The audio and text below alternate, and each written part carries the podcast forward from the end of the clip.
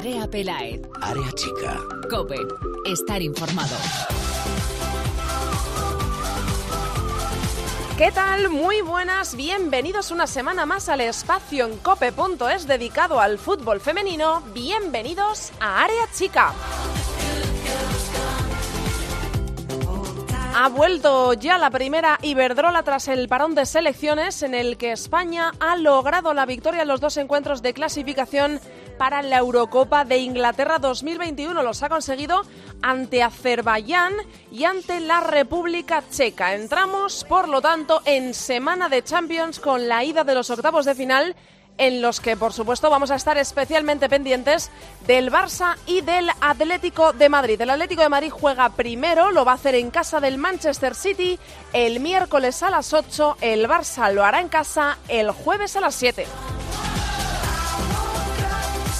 Se jugó, como digo, la quinta jornada de la Liga de la Primera Iberdrola y hoy queríamos y debíamos hablar de un equipo que está en boca de todos los que siguen al fútbol femenino. Es el Deportivo de La Coruña. El Depor es ahora mismo colíder de la Primera Iberdrola junto al Barça. No ha perdido, todavía siendo un recién ascendido y lleva 13 goles a favor, 5 en contra, 4 victorias y un empate. Estos son los datos del Deportivo de La Coruña que durmió líder el sábado y por eso hoy vamos a conocer cómo está ese vestuario que puede ser que no se lo esté ni creyendo. Vamos a hablar con la capitana hoy en área chica, la jugadora del Depor, Iris Arnaiz.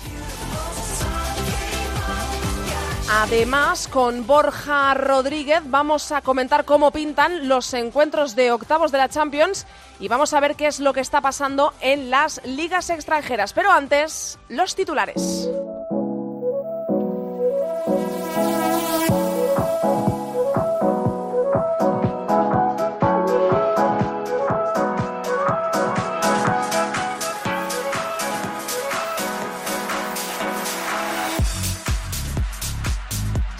La noticia de la semana para nuestro fútbol es que el actual campeón de liga, tercero ahora mismo en la clasificación, el Atlético de Madrid, tiene nuevo entrenador. Es Pablo López, tras la salida voluntaria de José Luis Sánchez Vera del banquillo rojiblanco. El técnico que había renovado hasta 2021, la pasada primavera, que llegó al banquillo en el verano de 2018 como relevo de Ángel Villacampa, actualmente en el Athletic de Bilbao, y que ganó la liga el pasado año, Sánchez Vera, pidió salir el pasado fin de semana por motivos personales ajenos a lo deportivo que a la vista está marchaba a la perfección. Sánchez Vera pidió salir, el club se reunió para ver de qué manera, qué manera era la menos agresiva para actuar para el equipo que recuerdo está en plena temporada, evidentemente a las puertas de los octavos de Champions y en plena lucha por la primera Iberdrola. El nuevo entrenador ya lo hemos dicho, lo recuerdo, ha debutado, por cierto, este fin de semana, es Pablo López.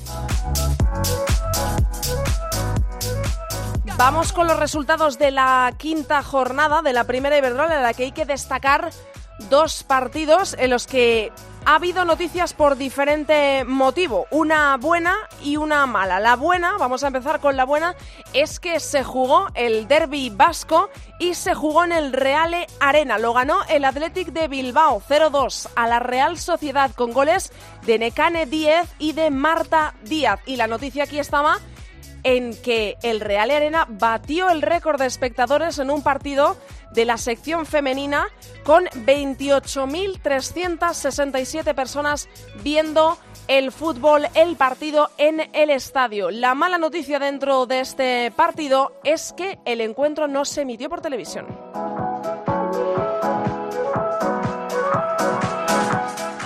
El otro partido que fue noticia con algo extradeportivo fue el Sporting de Huelva 0, Barça 1. El gol fue de Osoala y la mala noticia aquí en este partido es que el Barça y el Sporting de Huelva jugaron en un auténtico patatal, un campo impracticable, peligroso para la salud deportiva de las jugadoras y nada profesional. Esto lo reflejó la árbitra en el acta y esto ya está en manos de la Federación Española de Fútbol que asegura que no se va a volver a repetir y que por supuesto el Sporting de Huelva no va a volver a jugar en ese campo. Veremos porque el Sporting de Huelva vuelve a jugar en casa este fin de semana recibiendo al Depor. El resto de la jornada, Deportivo 3, Rayo Femenino 0, goles de Ainice Barea, Gabriela García y también de Maya Yamamoto para el Deportivo de La Coruña. Logroño 1, Sevilla 0. El gol, el tanto solitario del partido, lo hizo Jade Bojo. Valencia 1, Tacón 1. Los goles los hicieron Maripaz para el Valencia, Lorena Navarro para el Tacón. Madrid Club de Fútbol Femenino 1, Unión Deportiva Granadilla Tenerife 1. El gol del Madrid lo hizo Laura Fernández, los tantos del Granadilla Tenerife, Jujuba y por partida doble Matbeba. Español 2, Real Betis 2. Los goles del español los hicieron Marianela Simanowski en propia puerta para el español y también Débora García marcaron para el Betis Piemonte y Bea Parra. Y el último resultado, Levante 0, Atlético de Madrid 1. El gol lo hizo Mila, este fue el debut de Pablo López en el banquillo del Atlético de Madrid, consiguió su primera victoria en liga.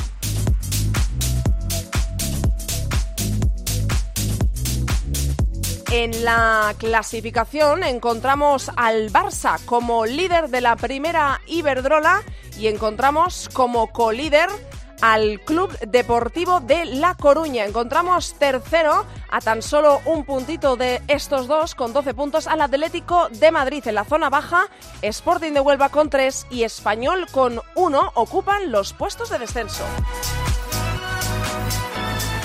No nos vamos a entretener más. Os recuerdo nuestras redes sociales para poneros en contacto con nosotros. Estamos en Twitter, somos arroba areachicacope y en facebook.com barra areachicacope. A los mandos en la técnica tengo conmigo al gran José Antonio Hernández. Vamos a escuchar a la protagonista de hoy. Andrea Pelae. Área Chica. Cope. Estar informado.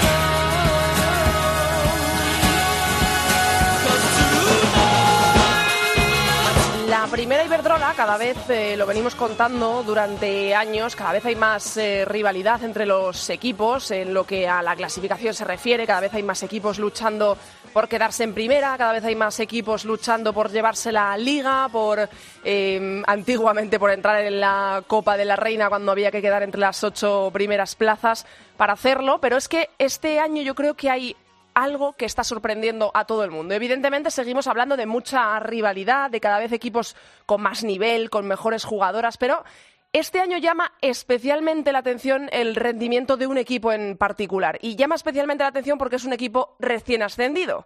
Y es el Deportivo de La Coruña, que yo creo que todo el mundo ya estamos pensando en el Deportivo de La Coruña. Recién ascendido y ahora mismo es colíder de la primera Iberdrola. Por lo tanto, había que irse a Coruña eh, para saber cómo están digiriendo todo esto en el vestuario y nos vamos a ir a hablar con una de las voces eh, que mejor puede hablar de cómo está el Deportivo de La Coruña, que es la capitana Iris Arnaiz. Hola, Iris. Hola, buenas tardes, ¿qué tal? Lo primero, ¿cómo estáis vosotras? ¿Cómo estáis viviendo toda esta eh, lluvia de halagos que me imagino que os estarán llegando de todas partes? Sí, bueno, yo creo que estamos muy muy contentas. Yo creo que, bueno, ninguna nos esperábamos este arranque, ¿no? Sabíamos que, que este año la Liga Iberdrola iba a ser de las más complicadas de, de la historia del fútbol femenino y, bueno, yo creo que se está viendo que somos un equipo bastante compacto, eh, muy muy serio, ¿no? Y que tenemos las cosas muy claras y eso es lo que nos está viniendo bien.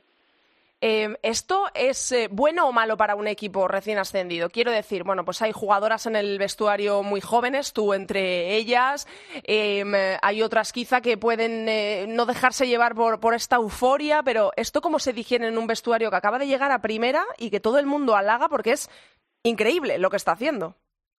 Bueno, creo que son buenos los halagos, ¿no? Al final, cuando estás haciendo las cosas bien y se te, y se te reconoce, pues eso te da un plus para la hora de, afrontar los próximos partidos, pero somos conscientes de que, de que este año que nos va a tocar sufrir mucho, eh, vamos a aprovechar hasta el último momento, eh, pues lo que estamos viviendo, pero somos conscientes de que todo el trabajo que hemos que hemos hecho durante la pretemporada del año pasado, que yo creo que es que es muy importante y es uno de los, o sea, se está viendo el reflejo del año pasado también de- en, en este año, pero somos conscientes de que de que queda muchísimo, que, que acabamos de empezar y queremos dar lo mejor en, en todas las jornadas.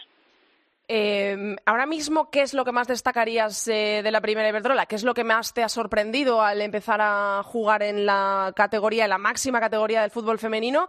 ¿Y, y, y qué, y qué es lo que menos eh, te gusta lo, de momento lo que más dificultades, con más dificultades habéis afrontado en lo que va de, de primera?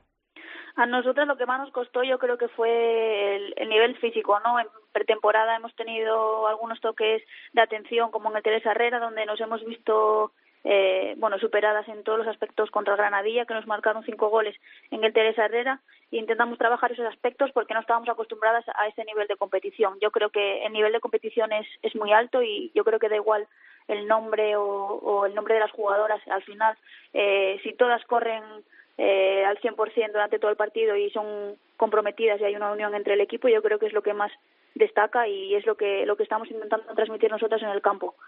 Eh, Iris, si yo te digo los números del D, porque me imagino que, que prácticamente te los sabrás de memoria, son 13 goles a favor, son solo 5 goles en contra en 5 jornadas, sale a un gol por partido, un empate y cuatro victorias. El Depor todavía no conoce la derrota en lo que va de liga. ¿Esto era algo que te puedes esperar o por muy motivado que esté el vestuario cuando llega a primera división y evidentemente pone todo su empeño y todas sus ganas en ganar cada partido y en eh, rascar lo máximo en cada partido? Eh, ¿Esto se puede esperar o es algo que ni siquiera vosotras eh, podríais imaginar? No, pero no nos lo esperábamos ni nosotras ni el cuerpo técnico y yo creo que los aficionados tampoco. Al final, pues eso que se comentaba, ¿no? Eh, el equipo que iba a ser revelación iba a ser el tacón y estamos nosotros, pues bueno, dando así un poco eh, la, la bomba, ¿no? Y bueno, estamos muy contentas, yo creo que, que tenemos que disfrutarlo, pero pero bueno, eh, ahora nos toca pensar en el partido de Huelva, que yo creo que va a ser un partido muy, muy complicado y a seguir. Eh, Iris, ¿os preocupan las eh, imágenes que eh, se han visto del estado del campo del Sporting de Huelva? Eh, este fin de semana, recuerdo, ha jugado el Barça allí, ha ganado, pero se han difundido unas imágenes que ahora mismo, por cierto, ha informado el diario Marca, están ya en manos de la Real Federación porque la árbitra eh, recogió en el acta el mal estado del campo en el que evidentemente eh, corre peligro, lo primero vosotras, las jugadoras, eh, por riesgo de lesión en un campo totalmente embarrado, eh, sin césped en muchos de los tramos de- del campo. ¿Os preocupa esto? ¿O mm, ahora mismo intentáis no pensar en ello? ¿O creéis que puede haber una opción de que se cambie de campo? ¿O realmente lo que habéis visto, imagino que no os gustará y os preocupa para este fin de semana? Sí, bueno, yo creo que supongo que habrá alguna alternativa, ¿no? Para, para jugar el partido de este fin de semana, pero yo creo que, que si el fútbol femenino crece, tiene que crecer en todos los aspectos. Eh, yo creo que, que no creo que vayas a ver a un equipo de fútbol profesional de masculino jugar en, en esos campos de, de fútbol y yo creo que bueno que si tiene que crecer en todos los aspectos esto también se tiene que mejorar porque va a ser va a ser bueno para nosotras y para todo el mundo. Al final lo que quiere la gente es espectáculo quiere ver buen fútbol quiere ver competición y en esos terrenos de juego yo creo que, que poco fútbol se va a ver Eh, hablas de la gente, de la afición. Yo te quiero preguntar por Abegondo. Eh, algo espectacular, Iris. Los que hasta ahora no habíamos visto partidos del Depor al estar en, eh, anteriormente en Segunda División, estamos alucinando con la que se lía en Abegondo cada vez que jugáis en casa. Eh, ¿Cómo está la afición apoyando absolutamente al equipo? Yo no sé si esto también coincide un poco con el momento de bajón que está viviendo el Deportivo en la Segunda División masculina y se junta todo, pero es espectacular la afición. ¿Esto pasaba en Segunda División también, Iris?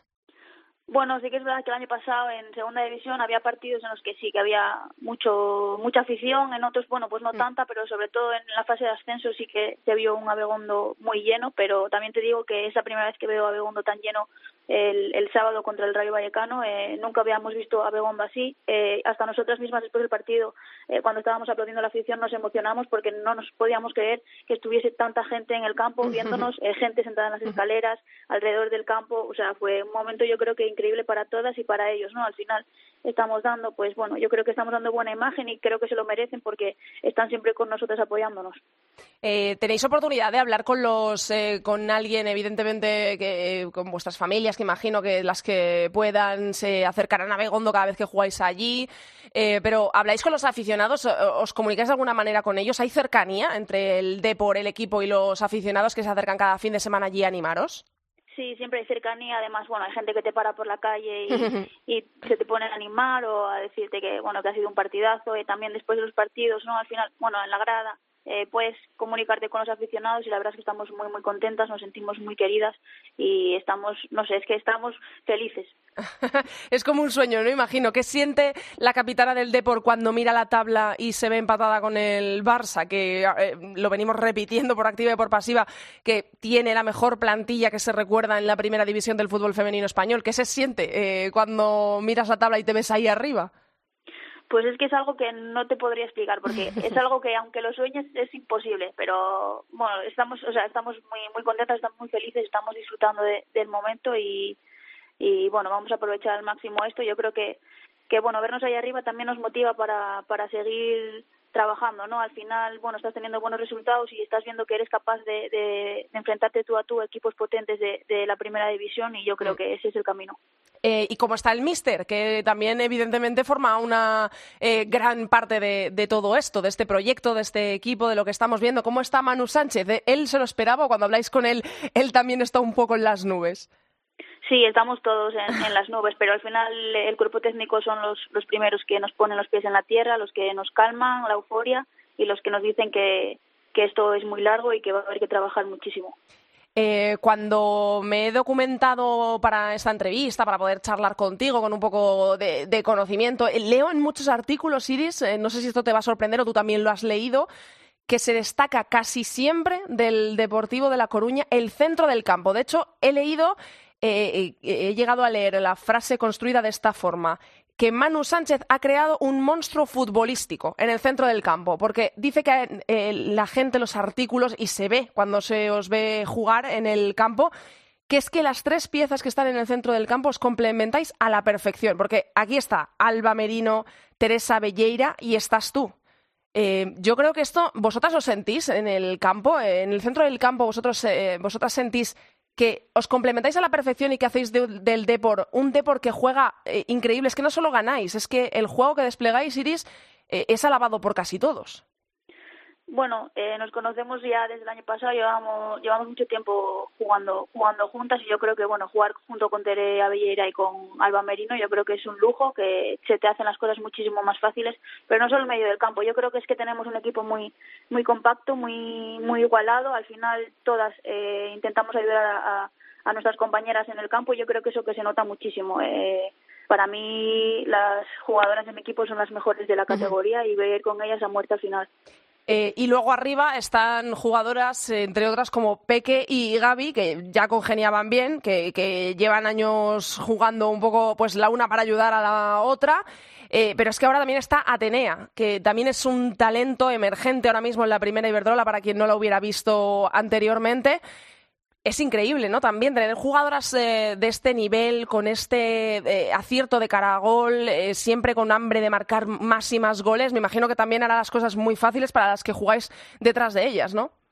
Sí, al final ellas tres te dan la confianza de que si van a tener una oportunidad eh, la van a la van a, a enchufar. Eh, Gaby yo creo que ha encontrado su posición, ¿no? Al final Mm. eh, eh, atrasar su posición a la media punta yo creo que nos está dando muchísimo oxígeno a, a las jugadoras del medio campo y sobre todo a, a Peque y Atenea que también se, que se compenetran muy bien. Atenea para nosotros ha sido no sé, eh, nos ha dado ese plus que necesitábamos Mm. arriba. Es una jugadora, eh, yo creo que muy, muy buena, que tiene muchísima proyección y espero que, que explote aquí al máximo y darnos los, los máximos goles posibles.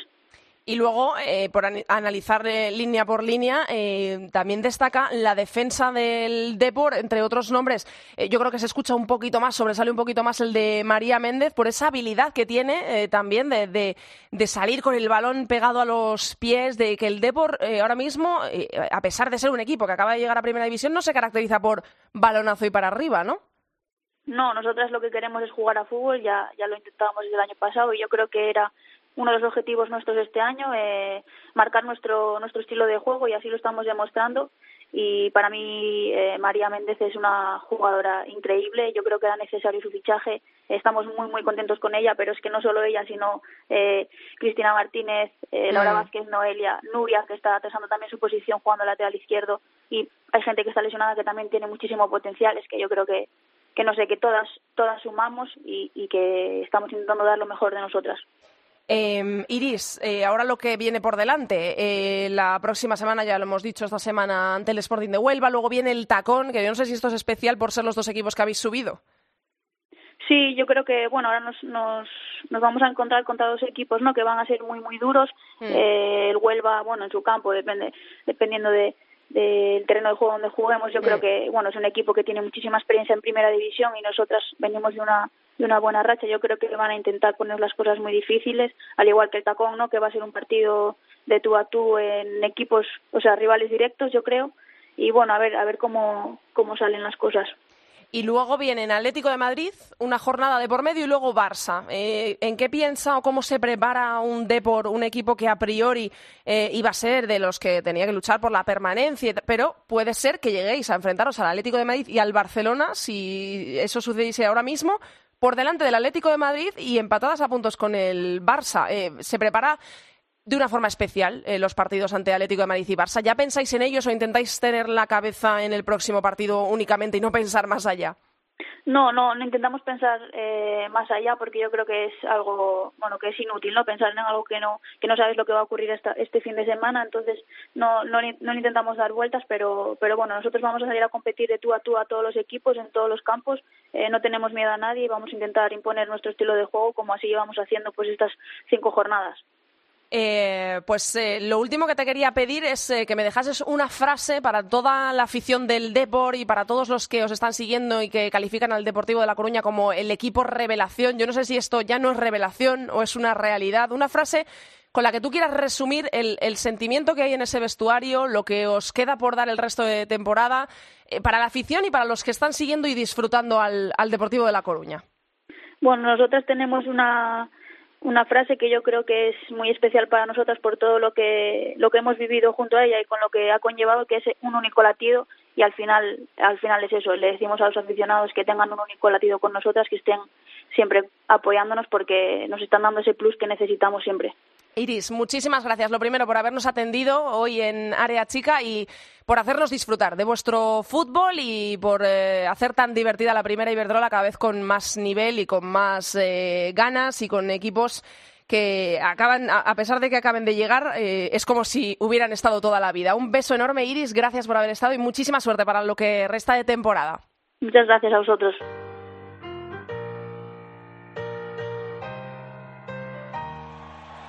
You know I'm back, like I never left. I never left. Another sprint, another step, another step, another day, another breath, another breath. Been chasing dreams, but I never slept. I never slept. I got a new attitude. and Y después del parón de selecciones viene la Champions League. Por lo tanto, eh, cuando no escuchamos a Borja con una cosa, es con la otra. Hola Borja, ¿cómo estás? Hola, Andrea, bien. Bueno, eh. ¿a ti qué te gusta más, el parón de selecciones o la Champions? ¿Qué, qué, qué te motiva más? ¿Qué te apetece más ver cuando llega el momento? Eh, la Champions en rondas más posteriores, eh, pues- porque realmente la- ahora mismo no, no hay mucha, compe- mucha competición. Es verdad que tenemos ese Manchester City Atlético que yo creo que a todos no- no- nos va, nos va a, digamos, a animar mucho, pero, Sí. pero bueno, yo creo que el resto de partidos van a ser un poco goleadas. Queda un poco descafeinado, pero, pero bueno, aún son más exageradas las goleadas de, de las selecciones. Eh, Sí. Creo que vimos un 13-0 de Noruega, así que imagínate. Sí, ¿no? Cada cosa en su momento. Y ahora nos toca pues la Champions, que recuerdo son los octavos de final, que se van a jugar este miércoles y este jueves. El jueves solo tenemos el partido del Barça. Vamos a empezar con esos dos partidos de los españoles y luego analizamos en los que hay eh, grandes equipos de Europa, en, en los octavos de la Champions. Eh, bueno, lo primero, el Atlético de Madrid, que es a priori el que evidentemente lo va a tener más difícil, porque es ante el Manchester City. Ya recordamos en el último área chica que el Atlético de Madrid ya ha ganado en una eliminatoria de Champions al Manchester City y no hace mucho, además de esto. Eh, pero ahora lo vemos con, lo tenemos que mirar con los mismos ojos, Borja, o ha cambiado mucho en el Atlético, o ha cambiado mucho eh, las cosas en el Manchester City y es eh, completamente otra historia. A ver, yo creo, mira, yo creo que el año pasado era favorito el City, ¿no? Por, por, Mm. por- bueno, por plantilla todos le daban favorito, eh, porque había sido semifinalista de la Champions y porque realmente en Inglaterra lo hacía bien, ¿no? Pero es verdad que venía en dinámica negativa y también el Atlético de Madrid venía pues eh, con cambio de entrenador con José Luis Sánchez Vera, ¿no? Todo esto ha cambiado porque ahora resulta que el Atlético de Madrid eh, no es que venga en dinámica positiva ni negativa, pero sí que viene con un poco de dudas porque al final tanto cambio, eh, pues esa eliminatoria contra el Subotica y contra la- esa derrota contra el Barça, pues al Y, final y un otro, poco- y otro cambio de entrenador, casualmente. Pues realmente hace que, que, te- que tengas una sensación extraña, ¿no? Yo Mm. creo que son favoritas, porque el Manchester City a mí, por plantilla este año me parece que, que, van cortas, ah, y bueno, yo creo que el otro día lo puse en Twitter, ¿no? Que mm, tienen, tienen las lesiones de Stanway, de, de Ellen White, Stokes estaba, era duda, no estaba Paulin Bremer y no han dicho por qué, y realmente cuando, cuando te das cuenta de- del banquillo, ves el 11 y dices, bueno, es competitivo, ves el banquillo y dices, bueno, es que están a una, a una lesión de, de que no puedan sacar un 11, com- un, un 11 completamente competitivo, ¿no? Mm. Pero en cambio vienen en dinámica positiva, porque si no me equivoco han ganado todos los partidos en Liga, van líderes de, de la Liga Inglesa, eh, 4 de 4, y en Champions es verdad que esto con Lugano, pero, pero bueno, fueron contundentes, 11 11-1 si no me equivoco la- en el global de la eliminatoria. Yo creo que el Atlético tiene más armas, ¿no? Sobre todo si el Manchester City no tiene a Stanway y Ellen White, era a mí que el Atlético tiene más, eh, más armas, pero bueno, supongo que, que Nick Cash, ¿no? el entrenador del Manchester City, pues no querrá plantear el mismo tipo de partido que el año pasado, porque el año pasado fue muy superior el, el Atlético de Madrid al conjunto inglés, y entiendo pues que, que habrá aprendido la lección y, que bueno, pues que querrá probar nuevas cosas, aunque también el, el otro día el Atlético contra el Levante probó, probó durante los primeros 30 minutos una alineación, un, un sistema un, pe- un tanto peculiar, ¿no? Y, Y y no realmente le... el sufrió y por Sí. allí es por donde donde te puede hacer mucho daño eh, el Manchester City porque si está Stokes, que veremos cómo está y si está, Mm. y Janin Becky te hace mucho daño, ¿no? Así que yo veo un 50-50, favoritismo para el Atlético de Madrid si realmente está está bien o tiene confianza porque yo Mm. creo que esas bajas de Ellen White y Georgia Stanway son, son muy muy dolorosas para el Manchester City. Este primer partido es allí, es en Inglaterra, en la casa del City. ¿Cuáles son, eh, si nos tuvieses que dar tres claves, eh, tres puntos en los que el Atlético de Madrid tiene que fijar especial atención para ganar al Manchester City, al menos en la ida? ¿En qué tres cosas nos tenemos que fijar del, del Manchester City? Bueno, yo creo que, que el Manchester City es un poco diferente a todos los grandes equipos eh, europeos, ¿no? Todos son muy- todos los grandes equipos europeos son muy directos, tienen un fútbol muy, digamos, vertiginoso, les gusta jugar por bandas, intentar marcar diferencias por ahí. Manchester City es un poco un equipo un poco que, que mm, digamos, más es español entre comillas, ¿no? Sí. Que busca más tocar el balón, busca más combinar por dentro, eh, sobre todo porque tienen un 4-3-3 y tres jugadoras eh, por ahí dentro que son muy buenas, pero pero bueno, arriba sí que es verdad que con, con Becky y Bremer, si bien es cierto que tienen cierta calidad, y Goulart sobre todo, tienen cierta calidad técnica, tampoco es que sean una maravilla, ¿no? Yo creo que es un equipo que, que, le, que le puede costar, por ejemplo, si Atlético es capaz de jugar esos partidos intensos y alto ritmo de, de presión, de robos, que Ujú. Ludmilla entre en juego, yo creo que le pueden hacer mucho daño, ¿no? Y son muy favoritos porque encima eh, la defensa de, de Manchester City no son muy rápidas, ¿no? Individualmente son, yo creo que son lentas. Tampoco es que, no sé si vuelves a Amanda San Pedro, ¿no? Pero tampoco es que el Atlético de Madrid tenga las, las extremos más rápidas del mundo. Yo creo que es, es que está muy igualado, ¿no? Si yo, es que no sé qué decirte porque veo al Atlético de Madrid, me imagino al Atlético de Madrid pues en un partido claro, típico con José Luis Sánchez Vera, ¿no? De ritmo alto, de intentar Sí. presionar, eh, pero claro, es que con este, con el nuevo entrenador, pues no sé si va, va a ser así, que, que va a intentar, porque al final Claro. va a ser su primera eliminatoria en Champions. Y bueno, yo sobre todo le doy mucha importancia a las dinámicas, ¿no? El City es verdad que tiene muchas bajas, pero viene mm, con mucha confianza y el Atlético de Madrid pues con esas dudas. Yo creo que, sobre todo, como es hablo de confianza en dinámicas, yo En creo lo que anímico, ¿no? Lo el que anímico. primero va a tener mucho, mucho ganado. Y luego tenemos al Barça, que recuerdo, repito, va a jugar el jueves a las 7 de la tarde. El del Barça, el primer partido es aquí en casa y se va a enfrentar al Minsk. Eh, aparentemente no va a tener ningún problema, a no ser que nos digas lo contrario, el, el Barça, ¿no? Para superar esta eliminatoria. Pues no, yo creo que el Barça no va a tener ningún problema. Es verdad que tiene una plaga de lesiones eh, así Sí. Mm. como muy peculiar el Barça, pero yo creo que no va a tener eh, ningún tipo de problema, sobre todo el primer partido es aquí en casa. eh, creo que no sé si cuántos goles lleva el Barça en Liga y en Primera Iberdrola en, en casa es, es una burrada y yo creo que se sienten muy cómodas. Y bueno, es día, día grande, día de Champions, eh, lo que quieres meter muchos goles, quieres hacer estadísticas porque muchas jugadoras es así como se reivindican, digamos, por el cara- para el gran público. Y yo creo que, que el Barça no va a tener problemas para ganar, golear y ya que el partido cuando tengas que ir a Minsk, a Bielorrusia en la vuelta, pues ya, pues yo creo que no sé si rotar eh, todo el equipo, pero, pero bueno, yo creo que solucionarán el partido aquí en el Johan Cruyff y no habrá muchos problemas. 15 goles lleva el Barça en Liga en casa, ¿eh? los 9 que le metió al tacón en la primera jornada y los seis 6 de que le metió al Atlético de Madrid. Mala, pinta tiene el, el Minsk. ¿eh? Sí, sí, sí, tiene, tiene unos partidos de, en los que fijarse bastante, bastante malos. Bueno, y luego eh, podemos destacar, bueno, pues eh, principalmente donde tenemos al Wolfsburgo, que es un Wolfsburgo Tuente, el miércoles a las 6. Tenemos al Olympique de Lyon jugando fuera, en casa del Fortuna a las 7. Eh, el Paris Saint Germain también hay que destacarlo, porque según me has contado, el Lyon y el Paris Saint Germain en la Liga Francesa están yendo a lo suyo, ¿no? Sí, bueno, y, y no creo que, que cambie mucho la cosa. Bueno, ya sabemos cómo son los equipos la Liga Francesa, eh, cómo son los equipos franceses. Y bueno, este año lo bueno es que el Paris Saint Germain le está aguantando al Lyon, ¿no? Y eso es bueno porque tenemos ahí Sí, claro. a Irene Paredes, a Mm. Eller y demás que, que, bueno, que a nosotros no, nos gusta tenerlas allí. Y sobre todo es bueno, pues... Para la que- Liga, claro. Para la Liga es verdad que ya damos por hecho que ellos dos son los que los que van a la Champions, pues al menos que haya una lucha por el título. Claro, eso final- es.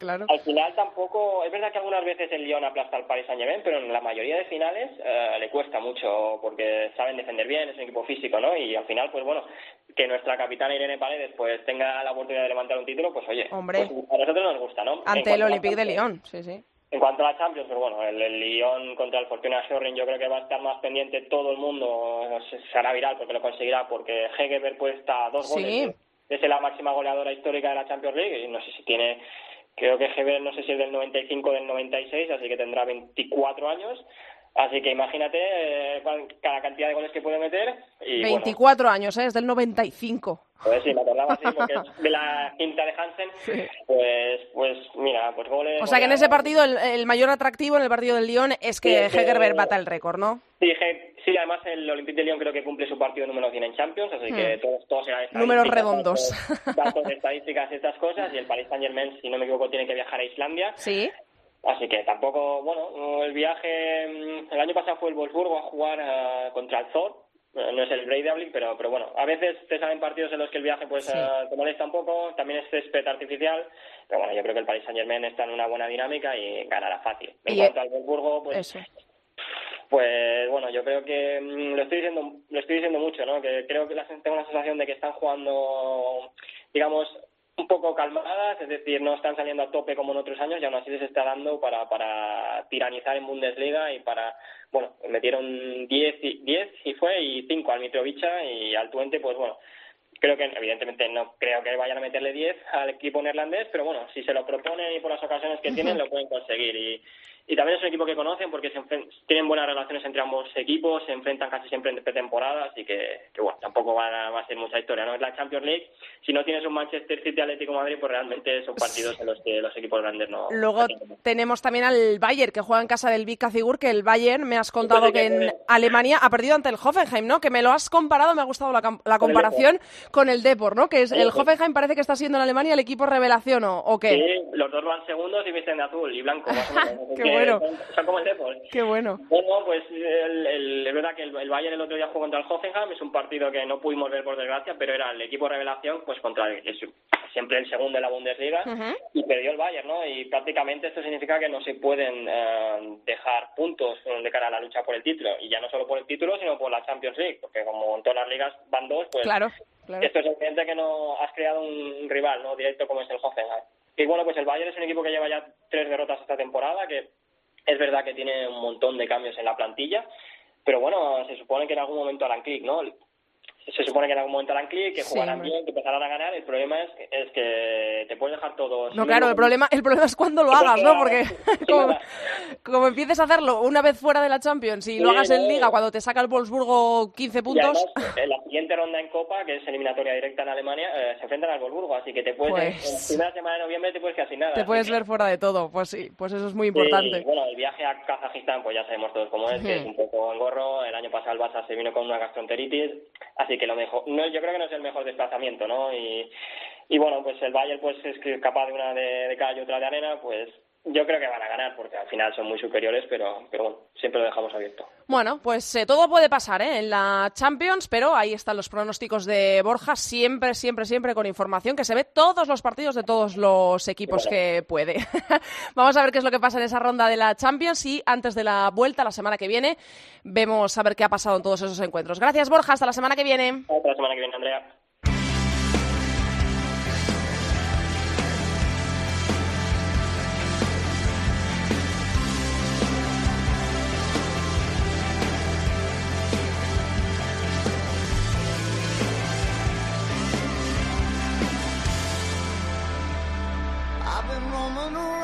Hasta aquí ha llegado el programa 103 de Área Chica. Hasta aquí toda la actualidad del fútbol femenino. Recordamos que nos podéis encontrar en Twitter como arroba areachicacope y en facebook.com barra areachicacope. Os recordamos, esta semana es semana de Champions, ida de los octavos de final.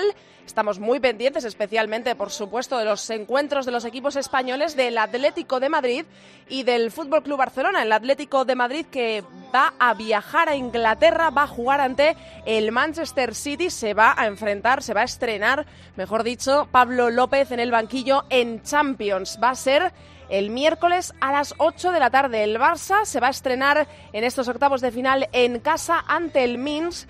Va a ser el jueves a las 7 de la tarde. Además, te recuerdo todo lo que vamos a tener en la primera división este fin de semana, que va a empezar el sábado a las 11 con el Athletic de Bilbao Betis, a la 1 Sporting de Huelva Deportivo de La Coruña y a las 8 y media Granadilla Tenerife Real Sociedad. Para el domingo quedan el resto de encuentros. A las 12 Tacón Levante.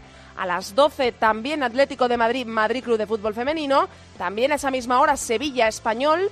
A la una, Rayo Vallecano Valencia cerrará la jornada el que ahora mismo es líder, acompañado del Deportivo de La Coruña. El Barça a las 4 en casa el domingo recibiendo a uno de los equipos que está dando la sorpresa este año, al Logroño. Después de estos octavos de final y de la nueva jornada de la primera Iberdrola, de la jornada número 6, volverá Área Chica. Os esperaremos aquí como siempre la semana que viene en cope.es. Vamos a pasar lista. No faltéis mucho. Fútbol femenino para todos. Adiós. Andrea Pelaez, Área chica. Cope, estar informado.